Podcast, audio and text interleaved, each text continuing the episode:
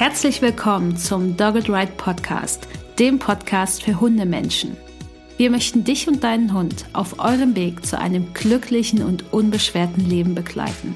Deshalb trainieren wir dich, damit du weißt, wie du mit deinem Hund umgehst.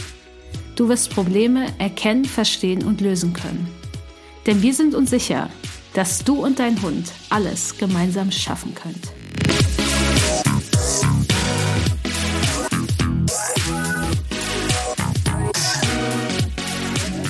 Hallo und herzlich willkommen zu Folge 72 vom Dogged Ride Podcast. Ich bin Vanessa von Dogged Ride und ich war hier echt eine Weile nicht, glaube ich. Das heißt, ich muss das erstmal gucken, ob ich das hier alles noch kann und noch hinkriege. Und wir haben uns etwas Neues überlegt. Ich weiß nicht, ob wir es in den anderen Folgen schon angeteased hatten, aber wir haben uns gedacht, dass es vielleicht für euch ganz spannend wäre, für euch ZuhörerInnen, wenn ihr mal Stimmen hört von Menschen, die bei uns im Kompakttraining waren, vor allen Dingen im Kompakttraining online, weil ich glaube, es gibt kaum so eine bessere Möglichkeit, was aus dem Training zu erfahren, als von den Menschen, die das dann tatsächlich bei uns gemacht haben. Und deswegen haben wir ganz nette, engagierte HundehalterInnen gefunden, die sich da zur Verfügung gestellt haben. Und ich darf den Anfang machen. Das freut mich sehr. Das finde ich sehr cool, sehr aufregend. Das heißt, ihr werdet heute ein bisschen erfahren in dieser Folge und in den anderen drei Folgen, die dann noch kommen. Mit wem trainieren wir so? Was haben die Hunde so für Probleme mitgebracht? Was hatten die Hunde im Alltag für Probleme? Welche Herausforderungen gab es im Alltag? Und dann natürlich auch ein bisschen, was haben wir da im Training gemacht? Und genau, ich will gar nicht so viel drumherum erzählen, weil ihr erfahrt es eh gleich. Den Anfang heute mit mir macht Vera. Ich freue mich richtig doll darauf, dass Vera dabei ist. Das ist super cool. Hallo Vera, möchtest du dich vielleicht einmal ganz kurz vorstellen, ganz kurz was zu dir sagen und vor allen Dingen erstmal erzählen, wer ist dein Hund? Ja, hallo Vanessa. Ich freue mich auch ganz doll nach 71 äh, Dog It Right Podcast Folgen, die ich selber gehört habe, jetzt da mitzumachen. Ist ja, ist ja super spannend. Ist ein bisschen wie wenn man berühmt wird. Ja. sehr cool, sehr cool. Ja, also ich bin Vera. Ich wohne in Duisburg. Seit kurzem wieder, nachdem Hund und ich, zu dem ich gleich noch komme, vorher zwei Jahre zusammen in Hamburg gelebt haben. Ich bin Mitte 30 und lebe alleine zurzeit. Und ja, hatte ganz lange einen unerfüllten Hundewunsch. Während meine Mädels so in Kinderwagen geschielt haben, habe ich immer auf Hunde geschielt. Und vor knapp drei Jahren habe ich mir den dann auch erfüllt, den, den Hundewunsch. Und zu mir kam Sia mit Haar hinten. Sie ist Rumänin und ist jetzt, also sie war zweieinhalb, als sie zu mir kam, ist jetzt dann eben fünf, drei Viertel oder so. Und sie kam aber nicht aus Rumänien direkt zu mir. Ich habe sie nicht bestellt sozusagen, weil ich meinen Hund auch gerne erstmal treffen wollte und nicht nur am Flughafen abholen. Eine Dame hatte sie bestellt aus Rumänien und aber nach einer Woche beschlossen, dass sie so aggressiv ist, dass sie sofort wieder weg muss. Und dann war sie auf einer Notpflegestelle für zwei Tage. Und dann war sie auf einer Pflegepflegestelle für vier, fünf Wochen. Und da habe ich sie dann äh, sozusagen gefunden über Shelter Tasso und weiß ich noch, wie ich am Flughafen in Madrid saß und mit der Dame telefoniert habe, bei der sie ja dann aufgehoben war so lange. Und ein paar Tage später habe ich sie dann das erste Mal dort besucht. Genau, und wie das dann so läuft, wenn man aus dem Tierschutz adoptiert, habe ich sie da dann zwei, dreimal besucht.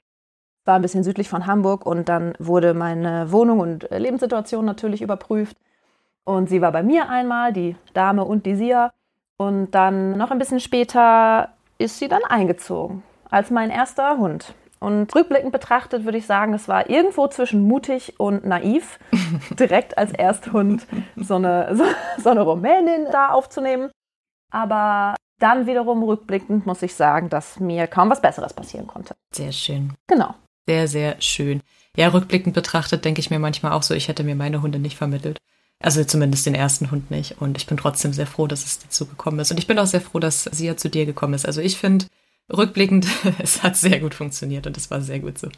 Okay, prima. Du hast es jetzt schon ein bisschen angerissen, was so Sias Vorgeschichte ist. Ne? Gerade Hunde aus Rumänien, die haben ja dann doch manchmal eine sehr ähnliche Vorgeschichte und sind ja auch fast immer die Hunde, die ich dann auch im Training bekomme, weil die einfach alle eine ähnliche Problematik haben. Magst du uns noch einmal erzählen oder den ZuhörerInnen, was die Themen waren, wo du dich dann dazu entschlossen hast, okay, ich muss das jetzt echt mit dem Training angehen. Ja, absolut.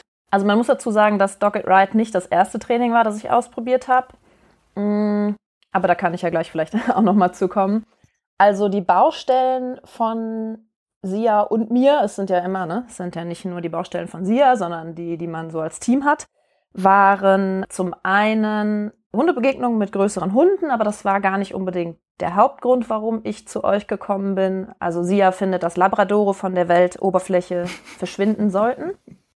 Sondern der Hauptgrund war, dass bevor ich mich an euch gewandt habe, während ich aber schon eure Podcasts am Hören war, wir umgezogen sind, wie ich schon erwähnt habe, von Hamburg nach Duisburg. Und hier habe ich eine Wohnung mit einer Nachbarin oben.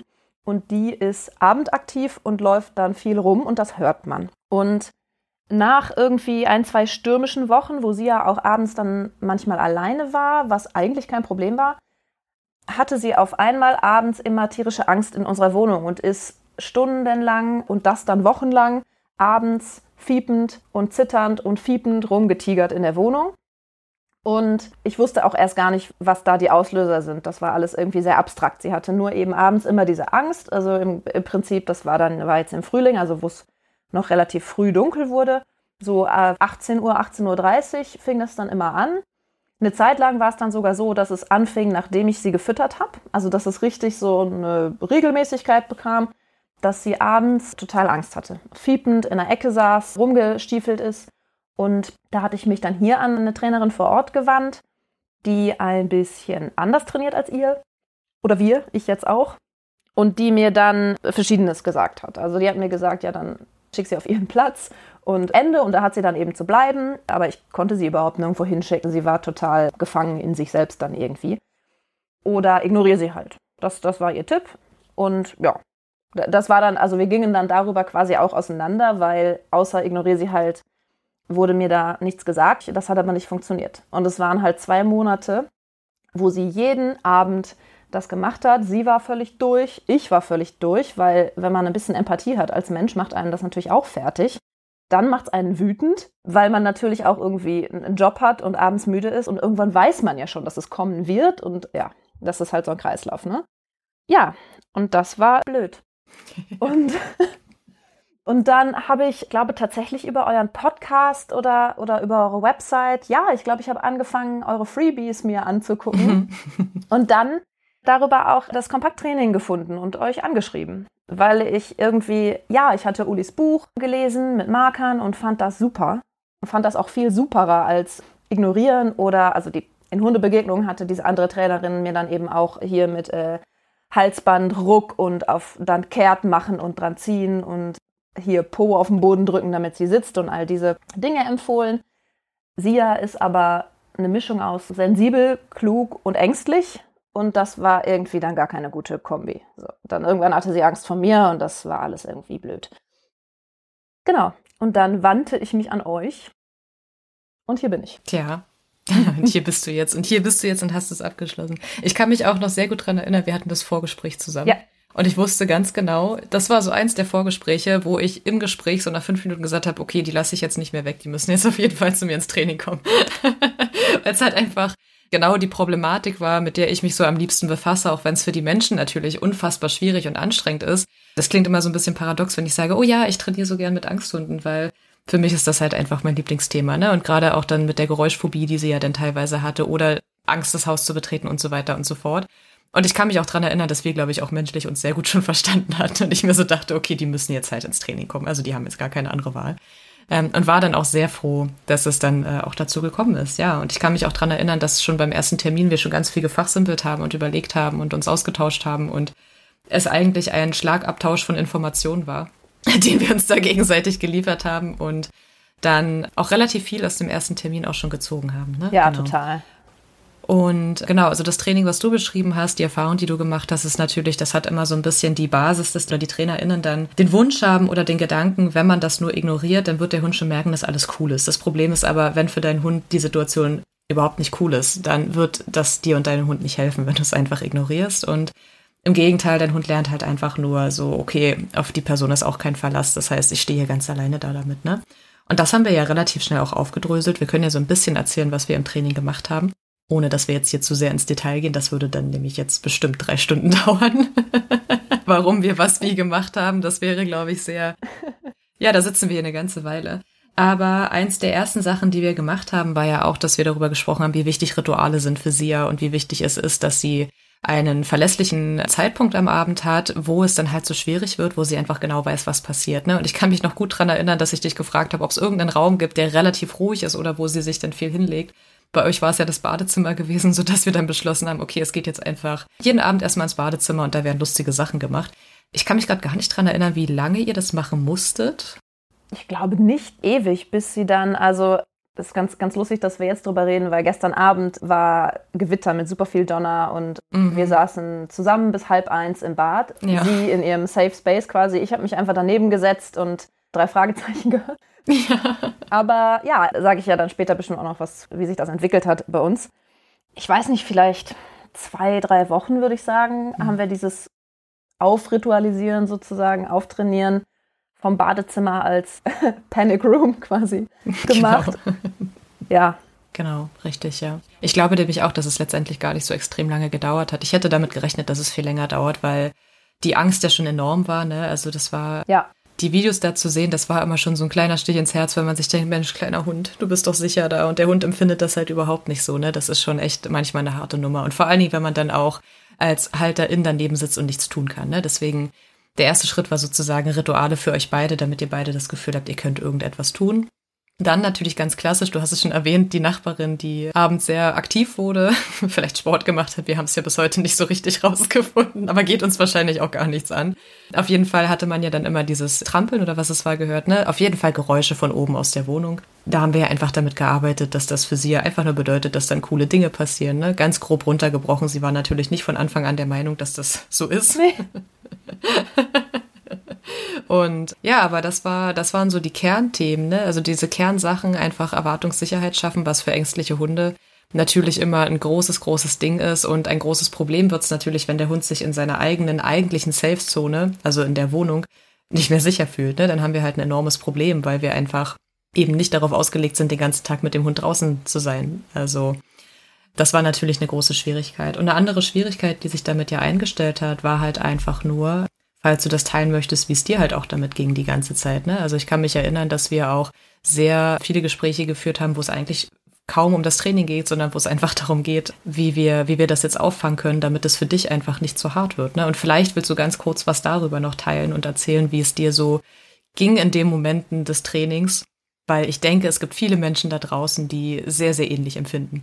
Ja, würde ich sogar sehr gerne was zu sagen, weil mich das total belastet hat und gleichzeitig ich mich deswegen bei euch so gut aufgehoben gefühlt habe, weil ich zum Beispiel eine sehr, sehr gute Freundin, viele Grüße, habe, die, die mir auch eben gesagt hat, ja, schick sie einfach auf ihren Platz, ignoriere sie, dann muss sie durch und so. Ich habe aber gemerkt, dass ich kann das nicht. So, das, das ist auch nicht so richtig mein Stil. Und dann waren wir auch zusammen auf einem Workshop von einem durch Funk und Fernsehen bekannten Menschen, der mit Hunden arbeitet.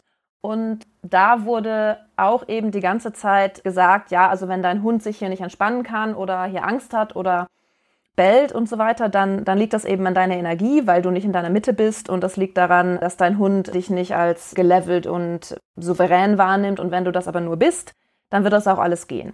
Und das ist natürlich immer irgendwie doppelt schwierig, weil man ja A nicht weiß, wie man sich jetzt plötzlich, weil man im Leben ja auch ein paar Päckchen mit sich schleppt, die man nun mal schleppt, auf einmal jetzt plötzlich in seine Mitte leveln soll. Und B natürlich auch immer gesagt kriegt, ist deine Schuld, ist deine Schuld. So, und damit hatte ich eben, also ich muss sagen, ich liebe meine neue Wohnung. Die ist direkt am Wald, die ist hell und klein und schön und ich bin total gerne hier. Bei meiner Familie auch. Also ich, ich bin auch aus Duisburg und bin jetzt wieder zu Hause sozusagen und habe so oft gedacht, was tue ich diesem Tier an, dass die jetzt hier mit mir in dieser fürchterlichen Wohnung leben muss. Aber ich liebe die Wohnung. Aber es ist so schlimm für den Hund. Und es war, waren Phasen. Und jetzt kürzlich, als es wieder anfing, ein bisschen früher dunkel zu werden, kam das auch nochmal wieder. Aber wir arbeiten dran. Wo ich sie halt, äh, wir wohnen im zweiten Stock und sie geht die zweite Treppe nicht hoch. So, sie will nicht hoch, dann muss ich sie hochtragen. Und das ist natürlich furchtbar, wenn ich jeden Abend das meinem Tier antun muss. Aber ich habe halt Nachbarn, sie kann leider nicht im Flur wohnen. Also ich war echt auch dann, und ich bin auch jemand, ich denke viel über mich nach und ich bin super empathisch und dann belastet mich das total und ich denke, was bin ich für ein fürchterlicher Mensch, dass ich das alles hier tun muss. War schon doof. Ja. Auf jeden Fall, weil man dann, wie du schon gesagt hast, auch natürlich davon ausgeht, ich habe jetzt den Hund halt auch in diese Situation gebracht, ne? Und wenn man dann von außen gespiegelt bekommt, es hänge alles nur damit zusammen, dass man selbst nicht in seiner Mitte ist, dann denkt man sich natürlich auch so, okay, schönen Dank jetzt dafür, weil es einfach nochmal Salz in die Wunde ist, mal davon abgesehen, dass es halt eben nicht die Lösung aller Probleme ist. Auch wenn ich zu einem bestimmten Teil zustimme, dass es natürlich förderlich ist, wenn man selbst auch einfach wenig aus der Bahn geworfen werden kann. Aber wer von uns kann das nach zwei Jahren Pandemie und zu Hause hocken und sämtlichen anderen Schwierigkeiten, die wir alle noch mit uns rumschleppen. Und ich meine, es wundert mich nicht, weil die Person aus Film und Fernsehen ja auch noch männlich ist. Jetzt dürfen die Menschen wieder in die Podcast-Bewertungen reinschreiben, dass wir Männer nicht mögen. Aber diese Menschen haben halt einfach ganz andere Probleme als wir als Frauen. So, das kann man jetzt einfach mal so sagen. Oder als Flinter. Man wird ja auch einfach anders sozialisiert. Das, Natürlich. Ne? Definitiv. Und wir sind halt auch nicht dazu angehalten, immer in unserer Mitte zu sein, ne? weil wir müssen uns halt immer um andere kümmern, aber nicht um uns selbst. Und wenn man dann aber diesen Spruch gedrückt bekommt, man ist einfach selbst dran schuld, weil man sich ja, weil man emotional nicht ausgeglichen ist, das tut halt einfach auch anders weh. Und ich kann mich noch sehr gut dran erinnern, ich glaube, das war auch relativ am Anfang des Trainings, dass ich nur dachte so, oh Gott, jetzt verliere ich Vera gerade ein bisschen, als du von diesem, von dieser Weiterbildung oder was es war, von diesem Wochenende Workshop, ja. wie auch immer wieder kamst. Ich habe mir dann aber auch sehr schnell gesagt, mein Gott, die Arme ist einfach total verzweifelt und es ist gerade jeder Strohhalm, an dem man sich krallen kann, ne, der wird jetzt halt erstmal genommen. Das heißt, ich kann mich noch gut dran erinnern, wie wir einfach die ganze Zeit darüber gesprochen haben, nochmal aufgefrischt haben, warum macht sie ja das, was sie macht, wo kommt das her und dass das nichts mit dir zu tun hat primär, also dass du jetzt dafür nicht verantwortlich bist, dass dein Hund eine Geräuschangst hat und so weiter und so fort. Ne? Und war auf jeden Fall ein spannender Wendepunkt im Training, glaube ich. also ich glaube für dich selber. Ja, für mich auch. Ja, war es auch auf jeden Fall nochmal gut darüber nachzudenken, wie möchte ich denn trainieren, weil ich glaube, danach ging es dann schon ziemlich schnell auch bergauf, ne, weil du einfach auch für dich selbst entschieden hast, nein, so möchte ich das mit meinem Hund nicht machen. Und ich bin ein bisschen stolz, dass wir uns da wieder gefangen haben, weil ich hatte wirklich kurz ein bisschen Angst und dachte mir so, uh, oh je, jetzt muss ich mal gucken, wie ich sie da wieder rauskriege. Aber ich denke, jeder Mensch, der schon mal mit seinem Hund oder auch in anderen Situationen einfach sehr, sehr verzweifelt war, weil gefühlt nichts funktioniert hat, der schaut dann natürlich einfach, wo, was klingt jetzt vielleicht noch stimmig, ne? Und gerade wenn man dann anfängt zu trainieren und man merkt, gefühlt, man ist ja einfach so gedrückt davon, dass es so schwierig ist und man sieht vielleicht gar nicht so, hey doch, es geht aber ein bisschen bergauf. Man erwartet halt einfach auch andere Sachen, ne? Und irgendwann ist dann auch einfach, da ist man dann einfach auch total erschöpft, ne? Und kann nicht mehr und denkt sich so, Mann, ey, jetzt funktioniert nichts mehr, okay, dann muss es was anderes sein. Absolut. Und deswegen, das kann ich halt auch sehr, sehr gut nachvollziehen, dass da dieser Gedanke zwischendurch mal kam. Und man muss natürlich auch dazu sagen, dass wenn ich immer Kst und Nein und so weiter sage, erstmal geht das schneller. Ja, definitiv. Je nach Hund, ne? Richtig. Wirst du natürlich super als Mensch positiv verstärkt, dass das gerade funktioniert hat. Das heißt, für dich ist es klar, okay, alles klar, wenn ich das einfach nur mache und das oft genug, dann wird mein Hund das schon irgendwann lassen. Je nach Hund merkt man dann aber relativ schnell, in welche Richtung sich das entwickelt, ne?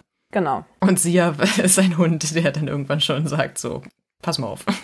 So nicht, genau. so nicht. Ja, absolut.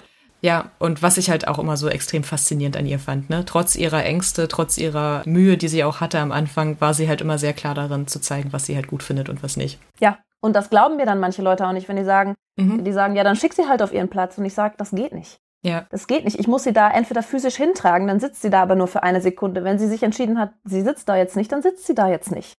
Und entweder werde ich dann gewalttätig oder es geht nicht. Ja, richtig. Und ich glaube, dass es nicht nur daran liegt, dass mein Ski nicht fließen kann. Es liegt nur daran, vielleicht musst du auch einfach den Raum noch mehr Feng Shui bescheiden. Nein, ich möchte mich ja jetzt gar nicht drüber lustig machen. Das ja auf gar keinen Fall. Aber es war schon nicht besonders hilfreich in so einem Moment, wo man eh schon total fertig ist, dann noch diese Tipps zu bekommen und zu hören, du bist einfach dran schuld, ne? Genau. Aber das haben wir hinter uns gelassen. Ja. es war ein guter Wendepunkt, aber es ging danach bergauf und Vielleicht kannst du uns ja noch einmal ganz kurz erzählen, weil ich weiß gar nicht, ob wir das am Anfang so direkt gesagt haben. Wir haben ja ausschließlich online zusammen trainiert. Vielleicht kannst du uns ja einfach mal erzählen, wie du dieses Online-Training erlebt hast und vor allen Dingen würde mich erstmal interessieren, ob du von Anfang an überzeugt warst, dass es online auch funktionieren kann. Ja, gerne. Also ich selbst war überzeugt, weil ich arbeite nur im Homeoffice in so europaweiten Projekten. Das heißt, ich arbeite auch immer wenn ich Menschen treffe, mit denen ich arbeite, dann ist das online und wir kriegen da ja auch was geschafft. So, also das ist natürlich noch ein bisschen was anderes, weil da geht es ja jetzt nicht um dritte Lebewesen. So. Aber ich selbst hatte da nicht so, nicht so Bedenken. Es waren eher, dass Freunde zu mir gesagt haben, ja, aber kann das denn funktionieren? Und die Trainerin muss doch deinen Hund auch sehen und wie ihr zusammen seid und das, um das überhaupt alles irgendwie zu verstehen. Und Jetzt lass dich da nicht abzocken, wenn die da irgendwie für eine Stunde online irgendwie dann so viel Geld nehmen und so. Ja, aber nee, ich selber hatte irgendwie ein gutes Gefühl auch mit euch und, und dachte, ja, dann im schlimmsten Falle ist es halt so, aber ich glaube nicht. Sehr schön. Ich liebe den, den Optimismus, den du hast. aber das ist was, was ich tatsächlich sehr, sehr oft höre oder halt auch selber erlebe, ne? wenn ich erzähle, so, hey, ich bin Trainerin für Menschen mit Hund und dann so, oh, schön, und dann bist du jeden Tag unterwegs. Nö, ich mache das im Homeoffice. Und meine VermieterInnen, ich glaube, die glauben bis heute, ich bin ein bisschen komisch, weil immer, wenn ich denen das erzähle, dann sind die immer so, ah ja, ja, okay, na, wir können uns das nicht vorstellen. Ich finde das immer ganz putzig. Die haben schon Interesse dran, aber sind halt auch eine andere Generation, ne? Und ich glaube, das liegt auch einfach viel daran, wie du es gerade schon beschrieben hast, arbeitet man selbst einfach auch viel über Meetings, über Konferenzen, dann weiß man natürlich auch einfach, wie gut das funktioniert. Ich glaube, meine Mama hat auch bis heute noch nicht so hundertprozentig verstanden, wie ich das mache oder wie wir bei Dogged das machen. Und das ist auch völlig in Ordnung so, ne? Aber ja, also ich hatte, hatte auch nicht das Gefühl, dass wir da irgendwie Online-Startschwierigkeiten hatten, gar nicht. Vielleicht erzählen wir den Leuten aber mal ganz, ganz kurz, wie wir das dann gemacht haben, weil natürlich ist der Punkt, die müssen ja den Hund sehen, auf jeden Fall essentiell. Also das schon auf jeden Fall, da haben die Leute definitiv recht. Und wir machen das bei uns im Kompakttraining einfach ja über die Videoaufnahmen. Das heißt, wir lassen uns von den Menschen Videos aus dem Alltag schicken oder aus den bestimmten Situationen solange das gefahrlos möglich ist. Ne? Das ist äh, ganz klar, will ich gleich mal vorneweg sagen, weil ganz oft kriege ich in Vorgesprächen auch die Frage, ob die Menschen jetzt, wenn der Hund zum Beispiel Probleme in Hundebegegnungen hat, ob man jetzt direkt auf den Hund zulaufen soll und das filmen, damit ich mein Video habe. Das ist natürlich nicht der Fall. Sondern es geht eher darum, die Tendenzen schon zu erkennen und dann gleich gegenzuwirken, weil so funktioniert das Training ja auch. Ne? Wir rennen nicht in die Situation rein und lassen den Hund dann da im Stich oder korrigieren oder machen irgendwas, sondern wir helfen ja von vornherein schon einfach, damit es besser wird. Genau, und so haben wir uns da schön durchgehangelt durch unsere Videos. Auch wenn die natürlich bei einem Angsthund immer etwas schwierig anzugucken sind, weil man immer nicht so ganz, es ist halt nicht so schön anzusehen wie ein Junghund, der einfach nur Spaß an den Backen hat, ne, sondern da ist ein Hund, der hat ein großes Problem und große Angst. Dann ist das immer noch was anderes, aber genau, so machen wir das im Kompakttraining online. So funktioniert das ganz wunderbar seit Jahren für uns und viele HundehalterInnen. Das heißt, du hattest sowieso gar nicht so die Bedenken, wie das mit dem Online funktioniert. Hattest du an sich irgendwelche Gedanken, die du vorher hattest, wo du dir gedacht hast, oh, ob das jetzt so funktioniert? Weil du hattest ja vor uns nun auch schon Hundetraining gehabt oder war vielleicht sogar das ausschlaggebend, dass du gesagt hast, okay, vor Ort hat es nicht geklappt, dann mache ich es jetzt halt einfach online? Nee, es war eher so, dass ich, glaube ich, dass mich euer Stil so angesprochen hat, dass ich gesagt habe, äh, gut ist zwar online, aber ich habe das Gefühl, das ist ein Konzept, das gut passen könnte, nachdem eben die Konzepte, die ein bisschen aversiver sind, bei uns nicht funktioniert haben, weil sie ja dann einfach sofort zumacht. Am Rande übrigens war ich eben auf einem Flohmarkt in der Wohnung von Leuten, die ich nicht kannte. Und die haben einen Hund, der die ganze Zeit alle Besucher angebellt hat. Und ich habe auch gefragt, wie die denn trainieren. Und ich habe euch empfohlen. Ach, und schön. sie meinte, oh, sie wollte sich das mal angucken. Und ich habe eben erzählt, ich habe da auch gute Erfahrungen gemacht und so. Und die haben nämlich auch erzählt, ja, wir haben mir das verboten und gesagt, nee, hier und so. Und das hilft alles nicht. Hm, ja. Genau. Ja. Also da, da war es dann eben wirklich mehr der Stil und das Gedankengut, das mich angesprochen hat. Sehr gut, ja prima. Ja, wenn du vorher alle Folgen gehört hast, dann wusstest du ja quasi auch schon Bescheid. Ja. und warst bestens informiert. Ja, ich meine, es ist für uns halt auch immer gut zu hören, ne, dass der Auftritt auch so das nach außen wiedergibt, was wir halt auch wirklich sind und sein wollen. Das gibt natürlich auch ein gutes Gefühl, dass man da auch die richtigen Menschen auch anzieht und anspricht. Ne? Bei uns wirkt das auf jeden Fall so, ja. Also ich finde, das, das passt, wir passen äh, gut zusammen. Das finde ich auch, definitiv. Auf jeden Fall. Kannst du dich noch dran erinnern, wie du dich nach dem ersten Trainingstermin, den wir hatten, gefühlt hast? Also direkt danach, gab es da irgendwas, wo du dir entweder gedacht hast, boah, waren das viele Informationen? Oder war das eher so, dass du dir so gedacht hast, scheiße, ja, jetzt weiß ich endlich, was, was ich tun soll? Oder vielleicht kannst du dich daran noch erinnern, so ein bisschen. Ich glaube dazwischen. Also ich glaube, es war eine Erleichterung, weil ich gedacht habe, okay, es gibt Wege, die irgendwie ein bisschen mehr Inhalt haben als, pff, ja, mach halt gar nichts, ne? Gleichzeitig habe ich, gedacht, ich gedacht, okay, das ist jetzt kein Quick Fix. Mhm. Also das, das wird schon jetzt einen Moment dauern, sich das alles zu erarbeiten. Und natürlich möchte man lieber hören, ja, mach doch einfach hier Impf und dann ist es nächste Woche weg. So, das ist es nicht. Und wir arbeiten halt natürlich auch immer noch an Sachen. Aber der Witz ist halt, dass ich jetzt ein System oder eine Philosophie, wie auch immer man es nennen möchte, einen Ansatz habe, mit dem ich weiß, ich kann mir Dinge erarbeiten. Und die dauern dann vielleicht fünf statt eins, aber es wird funktionieren. Ja, definitiv. Ich glaube, das ist auch nochmal ganz wichtig zu sagen, auch wenn ich glaube, dass das vielen von unseren ZuhörerInnen eigentlich schon klar ist. Aber Hundetraining, egal welches Problem ihr angehen wollt, hat selten diesen Einschalter, den ihr umlegt und dann funktioniert es. Das funktioniert im aversiven Training je nach Hund gut. Haben wir vorhin ja schon gut angekratzt. Wenn ihr einen Hund habt, der sich leicht beeindrucken lässt von eurer lauten Stimme oder vom Erschrecken, dann habt ihr wahrscheinlich einen Hund, der danach dieses Verhalten nicht mehr zeigt. Das Problem ist aber, dass ihr nur an der Oberfläche kratzt. Das heißt, das tiefer liegende Problem, das wird damit nicht bearbeitet. Also euer Hund hat nicht plötzlich mit Hundebegegnungen kein Problem mehr, nur weil er korrigiert wurde und das nicht mehr macht jetzt. Sondern im Gegenteil, eigentlich ist es im Output eher so, dass ihr noch mehr Probleme bekommt, weil der Hund einfach lernt, okay, ich habe recht gehabt mit meiner Vermutung, Hunde sind extrem kacke, ich darf das halt nur nicht zeigen, weil dann gibt's Ärger. Und ich glaube, das ist auch am Anfang des Trainings das, was den meisten Leuten so bewusst wird, so, uff, das wird eine ganze Menge Arbeit. Ja. Und wie gesagt, ich bin ja da auch nicht besonders zurückhaltend mit Informationen und gebe da immer gerne ein bisschen mehr auf einmal raus. Aber wie du gerade schon gesagt hast, es ist halt, also das ist unser Anspruch, dass es einfach auch einen nachhaltigen Ansatz hat. Ne? Also wir haben nicht den Anspruch, nach drei Monaten ist alles fein und es gibt überhaupt keine Probleme mehr. Das wäre schön, aber im Zusammenleben mit Lebewesen funktioniert das halt einfach nicht so einfach. Und diese Fälle gibt's natürlich auch. Also ich hatte es auch schon, dass wir nach drei Terminen da gesessen haben und uns gedacht haben, okay, was machen wir jetzt noch Schönes? Aber das ist bei den Hunden, die so zu uns ins Training kommen, eher selten der Fall und meistens ist es den Menschen auch bewusst, aber wenn man es dann quasi so schwarz auf weiß hat, das wird jetzt dauern. Ich glaube, das ist erstmal nochmal, wenn man es dann realisiert, nochmal so ein kleiner okay Moment. Aber wie du gerade schon gesagt hast, man weiß halt einfach ganz genau, wie man damit umgehen kann, ne? So wie euer Gewitter von gestern Abend wieder. Ich gehe davon aus, dass es emotional anders war als vor dem Training. Absolut. Also ich weiß nicht, wie es für sie ja emotional war, aber was ich von außen berichten kann, ist, dass sie auf jeden Fall jetzt nicht mehr drei Stunden lang fiepend durch die Bude läuft und überhaupt nicht weiß, wohin mit sich, weil sie keine Lösungsstrategie hat, sondern sie geht dann eben relativ schnell ins Bad. Und ja, da sitzt sie dann und hechelt erstmal 20 Minuten und dann liegt sie da und hechelt. Aber sie hat gelernt, wo sie hingehen kann und sie hat gelernt, sich dann runter zu eskalieren. Und das war eben vorher das Problem, dass sie überhaupt keine Idee hatte, was zu tun ist.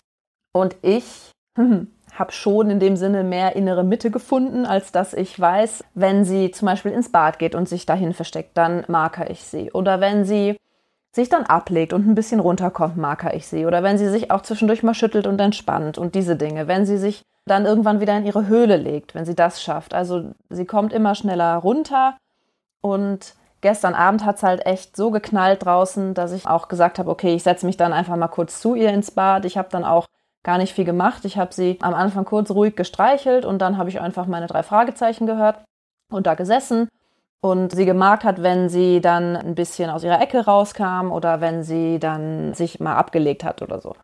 Und dann kann ich eben sehen, dass auch der Zeitraum nach dem Gewitter, wo sie noch irgendwie total durch ist, dass das kürzer wird.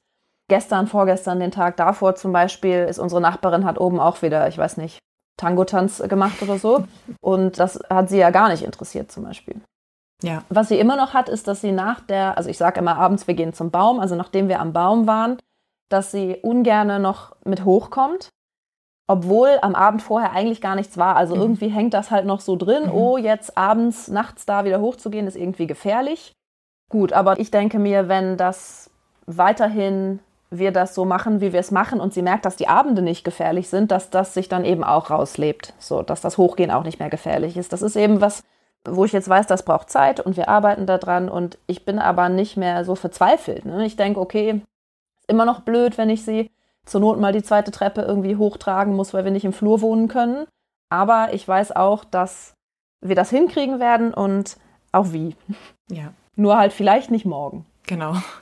Ja, ich meine, das ist letztendlich auch einfach das Problem mit Verhalten, wenn, wenn das Gehirn des Hundes sagt, wir machen das jetzt so, weil das hat immer funktioniert und wir fühlen uns jetzt danach, dann ist es halt schwer, da erstmal überhaupt durchzudringen und irgendwie dem Hund zu zeigen, so, hey, wir können das auch anders machen. Ne? Und gerade Angst ist eine Emotion, die einfach sehr, sehr vielschichtig ist und sehr früh schon anfängt. Das heißt, bei Sia ist es ja letztendlich auch einfach so schon gewesen oder immer noch dann an diesen Abenden, der direkte Trigger, der es ursprünglich mal ausgelöst hat, der muss nicht mal anwesend sein, dass diese Angst ausgelöst wird. Ne? Und ja. ich glaube, Menschen, die selber vielleicht auch viel mit, vielleicht mit Panikattacken zu tun haben oder mit Angst oder alles, was in die Richtung geht, die haben da schon eher ein Verständnis für, glaube ich immer, weil man das einfach, wenn man das selber erlebt hat, kann man das gut nachvollziehen, weil Menschen, die mit Angst und Panik und so noch nie was am Hut hatten oder auch keinen Hund haben, der das so empfindet, für die ist das immer so ein bisschen schwer greifbar, weil wenn wir Hunde haben mit Aggressionsverhalten, ist es oft so, dass wir den Trigger direkt sehen. Also wir sehen einfach, oh, okay, da ist Hund XY und mein Hund reagiert. Und bei Angstverhalten ist es manchmal so, Also das ist ein Satz, den ich extrem oft so im Training höre. Da war gar nichts. Und er hatte total Angst. Und das Problem ist einfach immer, bei Angst gibt es solche Sachen wie Flashbacks zum Beispiel auch.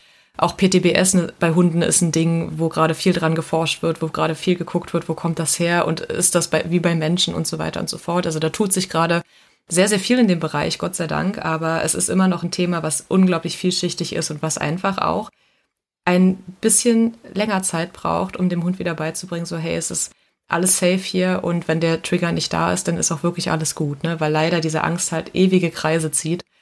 Und teilweise gibt es ja Hunde, die wirklich schon anfangen, wenn es draußen dunkel wird, Angst zu bekommen. Oder wenn das Futter dann gegeben wird, du hast es vorhin auch schon gesagt, ne, ihr hattet dann spezielle Futterzeiten und irgendwann hat sie dann schon gesagt, okay, jetzt geht's wieder los und so zieht das dann halt einfach seine Kreise. Ich habe andere Hunde im Training, die wollen auch nach dem letzten Spaziergang nicht mehr rein ins Haus.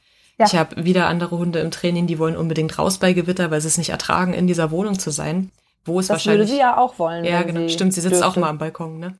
Ja. Mhm. Ja. Mittlerweile im Bad. Mittlerweile aber am Anfang Bad, immer ja. an den Öffnungen, die die Wohnung so hat. Stimmt, ich kann mich erinnern, ja. Also deswegen, das ist einfach nichts, was ihr von heute auf morgen lösen könnt, weil das Gehirn so einfach nicht funktioniert. Und das ist. Dazu hat. Entschuldigung, dazu hat mein Freund gestern eigentlich nur im Scherz, aber eigentlich was sehr Treffendes gesagt. Er meinte, hör mal, wenn man so ist wie Sie, dann spart man sich total viel Geld äh, für Kino, ne? wenn man einfach immer seinen eigenen Film zieht. Oh Gott, ja. Seinen eigenen Horrorfilm zwar, aber ich meine, ja, andere bezahlen dafür Geld. Ne? Aber ich glaube, so ist es letztendlich. Da ist ein Film, der einfach im Hundegehirn oder auch im Menschengehirn, ja. Der da abläuft, den man einfach aktiv noch nicht stoppen kann und wodurch aber diese ganzen Rituale, die Erwartungssicherheit geben, helfen, da wieder rauszufinden. Wenn ich weiß, ich habe einen Ort in der Wohnung, wo wirklich alles soweit erträglich ist, wo ich mich ganz ruhig fühle, wo ich so ein bisschen runterkommen kann, dann suche ich diesen Ort natürlich auf. Ne? Wenn ich weiß, ich habe Angst im Dunkeln, aber wenn ich ein Nachtlicht anhab, hilft mir das so ein bisschen, dann mache ich mir ein Nachtlicht an und nach und nach merkt man einfach, wie man immer sicherer wird, weil das Gehirn einfach versteht, ach so, hier passiert gar nichts, okay, krass.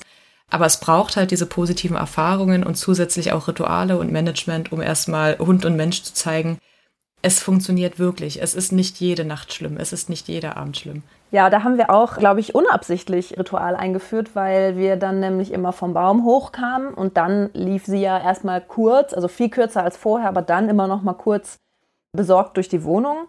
Und dann habe ich jetzt aber den ganzen Sommer immer Folgendes gemacht. Wir kamen dann hoch und dann habe ich die Balkontür aufgemacht, bin rausgegangen, habe meine Blumen alle gegossen und dafür muss ich zwei, dreimal die Gießkanne nachfüllen. Und dann habe ich das fertig gehabt und dann bin ich ins Bad gegangen und habe mich fertig gemacht. Und über diese Sequenz auch, dann saß sie nämlich erst mit mir auf dem Balkon und dann lag sie neben mir im Bad. Ich habe sie dann gar nicht viel beachtet, aber diese, diese Schritte, da habe ich dann richtig gemerkt, dann konnte sie auch das Fiepen und Rumlaufen aufhören, weil sie wusste, okay, jetzt sitzen wir auf dem Balkon und dann sitzen wir im Bad. Und dann meistens bleibt sie auch jetzt noch im Bad ein bisschen liegen. Ich sauge meine Badematte sehr oft in letzter Zeit. sie bleibt dann im Bad noch ein bisschen liegen. Ich mache ja auch ein kleines Nachtlicht an und dann sage ich ihr so, ich gehe jetzt rüber, gute Nacht. Und dann gehe ich rüber, lege mich hin, höre drei Fragezeichen, das ist mein Ritual. Und dann irgendwann kommt sie dann eben auch rüber und legt sich in ihre Höhle und dann ist auch gut. So, aber diese immer gleiche Abfolge, die ich gar nicht absichtlich eingeführt habe, einfach weil die Blumen gegossen werden mussten, genau, das merke ich auch, dass ihr das hilft. Ja. Ja, das ist dann einfach was, was ganz automatisiert abläuft und wo das Gehirn nicht so viel Leistung aufbringen muss, darüber nachzudenken. Und das macht es natürlich leichter, das dann zu tun, wenn es einem nicht so gut geht. Ne? Das merkt man vielleicht manchmal, was man nicht tun sollte, aber manchmal passiert es ja, wenn man unter großen Sorgen oder Stress Auto fährt. Man denkt nicht groß drüber nach, was man gerade macht in dem Auto und das funktioniert irgendwie trotzdem. Schlimm wird's nur, wenn irgendwas außerhalb des Rituals passiert. Ne? Da zieht plötzlich jemand auf eure Spur rüber und, und, und, und, und.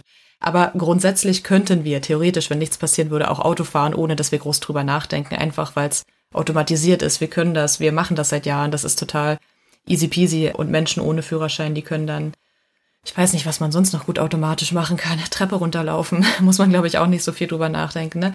Alles solche Sachen und da ist es einfach immer cool, wenn man den Hunden das ermöglichen kann, dass solche Rituale funktionieren. Und ja, die müssen dann natürlich auch täglich erfolgen oder zumindest immer in dem Zeitraum, wo es schwierig ist. Das ist ganz wichtig. Aber ich gehe davon aus, wenn man einfach mal merkt, wie gut das funktioniert, ist das auch das geringere Übel, dass jetzt da immer der gleiche Ablauf folgen muss. Und man kann es, ich kann ja aus eigener Erfahrung sprechen, irgendwann auch wieder abbauen. Das funktioniert definitiv auch. Dann, was wollte ich dich denn noch fragen? Ich glaube, wir haben schon echt richtig viel besprochen jetzt, weil wir auch ganz viel schon mit reingepackt haben. Was ich dich jetzt gern noch fragen würde, ist, ob es irgendwas gab, womit du gar nicht gerechnet hast, was im Kompakttraining dann aber trotzdem halt passiert ist quasi. Also irgendeine Erkenntnis, die du hattest oder irgendeine Verhaltensveränderung von Sia, wo du gesagt hast, krass, das hatte ich gar nicht auf dem Schirm, aber es ist jetzt irgendwie mit dem Training trotzdem passiert.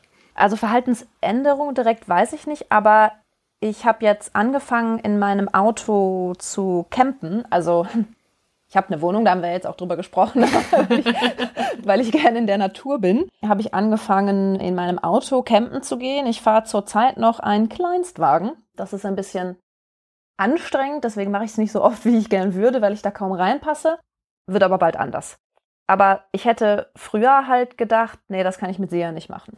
Das ist viel zu viel und so. Und ich sage immer noch, ich müsste mit ihr jetzt nicht unbedingt auf einen sehr belebten Campingplatz gehen, wo Hunde erlaubt sind und 17 Labradore um uns rum wuseln den ganzen Abend und es auch keinen Abstand gibt zwischen den Parzellen. So, das finde ich aber auch fürchterlich vom Setup her. Ich habe jetzt das eben so gemacht, da gibt es ja auch so, so Plattformen, wo man Campingplätze in Alleinlage finden kann und das ist mir sowieso auch viel lieber. Und das dann aber mit ihr zu machen und auch zu üben. Und dann schlägt sie vielleicht ab und zu an. Aber da weiß ich dann eben auch, wie ich reagiere. Und das hätte ich mir vorher nicht zugetraut. Hätte ich gesagt, nee, da ist sie der falsche Hund für. Ich würde das super gern machen, aber es geht mit ihr nicht. Und jetzt ist es eben so, dass ich denke, okay, dann müssen wir das üben vielleicht und dann müssen wir das irgendwie aufbauen. Und wir haben ja auch darüber gesprochen, dass ich mich zum Beispiel dann, dass wir uns erstmal auf diesen und jenen Parkplatz stellen und dann üben, dass da eben Leute und Hunde und um uns herumwuseln und uns interessiert das aber nicht. Und solche Dinge. Dass man einfach sich neue Dinge zusammen erarbeitet und man weiß jetzt eben durch dieses Markerprinzip, das kann man ja auf alles anwenden. Also dann bricht man das eben runter in kleine Schritte und überlegt sich, wie kann man das aufbauen, aber dass, dass man das eben schaffen kann. So. Ja, ich finde es auch sehr schön, dass ihr campen gehen könnt. Ja. Ich kann mich noch daran erinnern, wie wir ganz aufgeregt und excited. Ja. Ich war total so hibbelig, weil ich wusste, oh, Vera geht dieses Wochenende campen. Ich bin so gespannt, ja. wie es läuft weil ich halt auch einfach riesiger Camping-Fan bin. Ne? Und dann haben wir da ja auch noch ein bisschen gefachsimpelt. Ich glaube, das genau. ist für viele Leute spannend, weil du ja auch gerade erwähnt hast, da gibt's teilweise auch in Alleinlage dann Campingplätze. Wir werden das mal ganz nett in die Beschreibung mit reinpacken, falls da jemand ja, sagt, ich möchte auch campen mit meinem wir. Hund, aber Campingplätze sind der Horror. Ja. Da machen wir das auf jeden Fall mal unten mit rein. Genau, prima. Dann habe ich eigentlich abschließend auch nur noch eine Frage an dich. Und zwar, ich weiß, du kennst die Frage schon, aber was würdest du denn jetzt Menschen sagen, die sich für das Kompakttraining interessieren? Wenn du es so kurz beschreiben müsstest, was würdest du diesen Menschen mitgeben, was sie erwartet? Ja, da kann ich ja jetzt ganz aktuell drüber nachdenken, was ich der Flohmarktfrau eben gesagt hätte. Genau. Mach das, würde ich sagen. ich würde sagen, es ist nicht total günstig, das muss man ja nun auch irgendwie wissen. Und da habe ich auch am Anfang so ein bisschen gedacht, puh, hm. aber es lohnt sich und man ist super aufgehoben. Also zumindest bei Vanessa, bestimmt auch bei Nathalie. Mit Sicherheit. mit Sicherheit. Berichten kann ich es von Vanessa. Und ich würde sagen, es wird deine Perspektive auf Hunde und mit Hunden sein verändern. Auch wenn ich jetzt eben rumlaufe und andere Menschen treffe, so mit Hund. Es wird auch deine Perspektive dahin verändern, dass du auf das Positive guckst, statt auf das Negative. Was nicht heißt, dass man es nicht mehr bemerkt leider. Aber, aber man guckt anders drauf. Und mhm. ich würde auch sagen, was auch immer euer Problem ist, man wird sich einer Lösung auf jeden Fall signifikant annähern. wir haben ja auch schon gesagt, es ist vielleicht nicht alles zu Ende gelöst am Ende. Mhm. Jetzt zum Beispiel können wir gucken, es fängt gerade an zu regnen hier bei mir auf dem mhm. Schrägfenster. Das schätzt sie ja auch nicht sehr. Jetzt können wir mal live gucken, was sie da so macht. Also falls ich gleich schnalze, dann äh, ist das, weil ich sie markere, wenn sie, wenn, wenn sie da ganz entspannt mit umgeht. Genau, das, das würde ich Menschen sagen. Sehr schön. Also, ihr habt es gehört, ihr habt Vera gehört, kommt ins Kompakttraining, macht das. Macht das, ja. genau, wenn ihr euch dafür interessiert, findet ihr natürlich alles auf unserer Homepage, auf unserer Webseite. Ihr findet Prima, ganz ja. viele Sachen raus im Vorgespräch mit uns. Das heißt, das könnt ihr buchen. Habt ihr dann mit Luisa, Janina oder mir? Und dann können wir gemeinsam rausfinden, ob wir euch da weiterhelfen können. Und ansonsten wollen wir sie ja jetzt mal nicht weiter auf die Folter spannen und dich auch nicht. Er ist auch raus, ähm, geht's halt jetzt für uns. Wir gehen jetzt mal in den Regen gleich. Siehste, Rituale sind wichtig, haben wir gerade gelernt. Ja. Okay, Vera, ich danke dir ganz, ganz, ganz, ganz doll, dass du hier mit mir den Anfang machst, dass du von deinen Erfahrungen berichtest und so offen und ehrlich Sehr gerne. auch darüber sprichst, wie das alles für euch war. Ich bin immer noch traurig, dass es vorbei ist, aber ja, wir, wir haben uns ja trotzdem noch und tauschen uns immer schön aus. Ja. Von daher ist das vertretbar. Und genau, ihr findet alle Infos wie immer in der Videobeschreibung, in der Infobox. Ihr könnt uns auf Instagram folgen und auf Facebook und überall. Ihr könnt dem Podcast eine Bewertung geben und ansonsten freue ich mich, wenn ihr zur nächsten Folge wieder dabei seid. Ich glaube, beim nächsten Mal spricht Nathalie mit einer Kundin von ihr. Das wird auch sehr spannend, weil Nathalie und ich natürlich auch immer andere Themen im Training bearbeiten. Da hat ja jede von uns so ihre, ihre Favorites oder ihre speziellen Gebiete. Und ansonsten, genau, freue ich mich, wenn ihr das nächste Mal wieder dabei seid. Vera, vielen, vielen Dank. Gerne. Darf ich auch noch einen letzten Satz sagen? Bitte.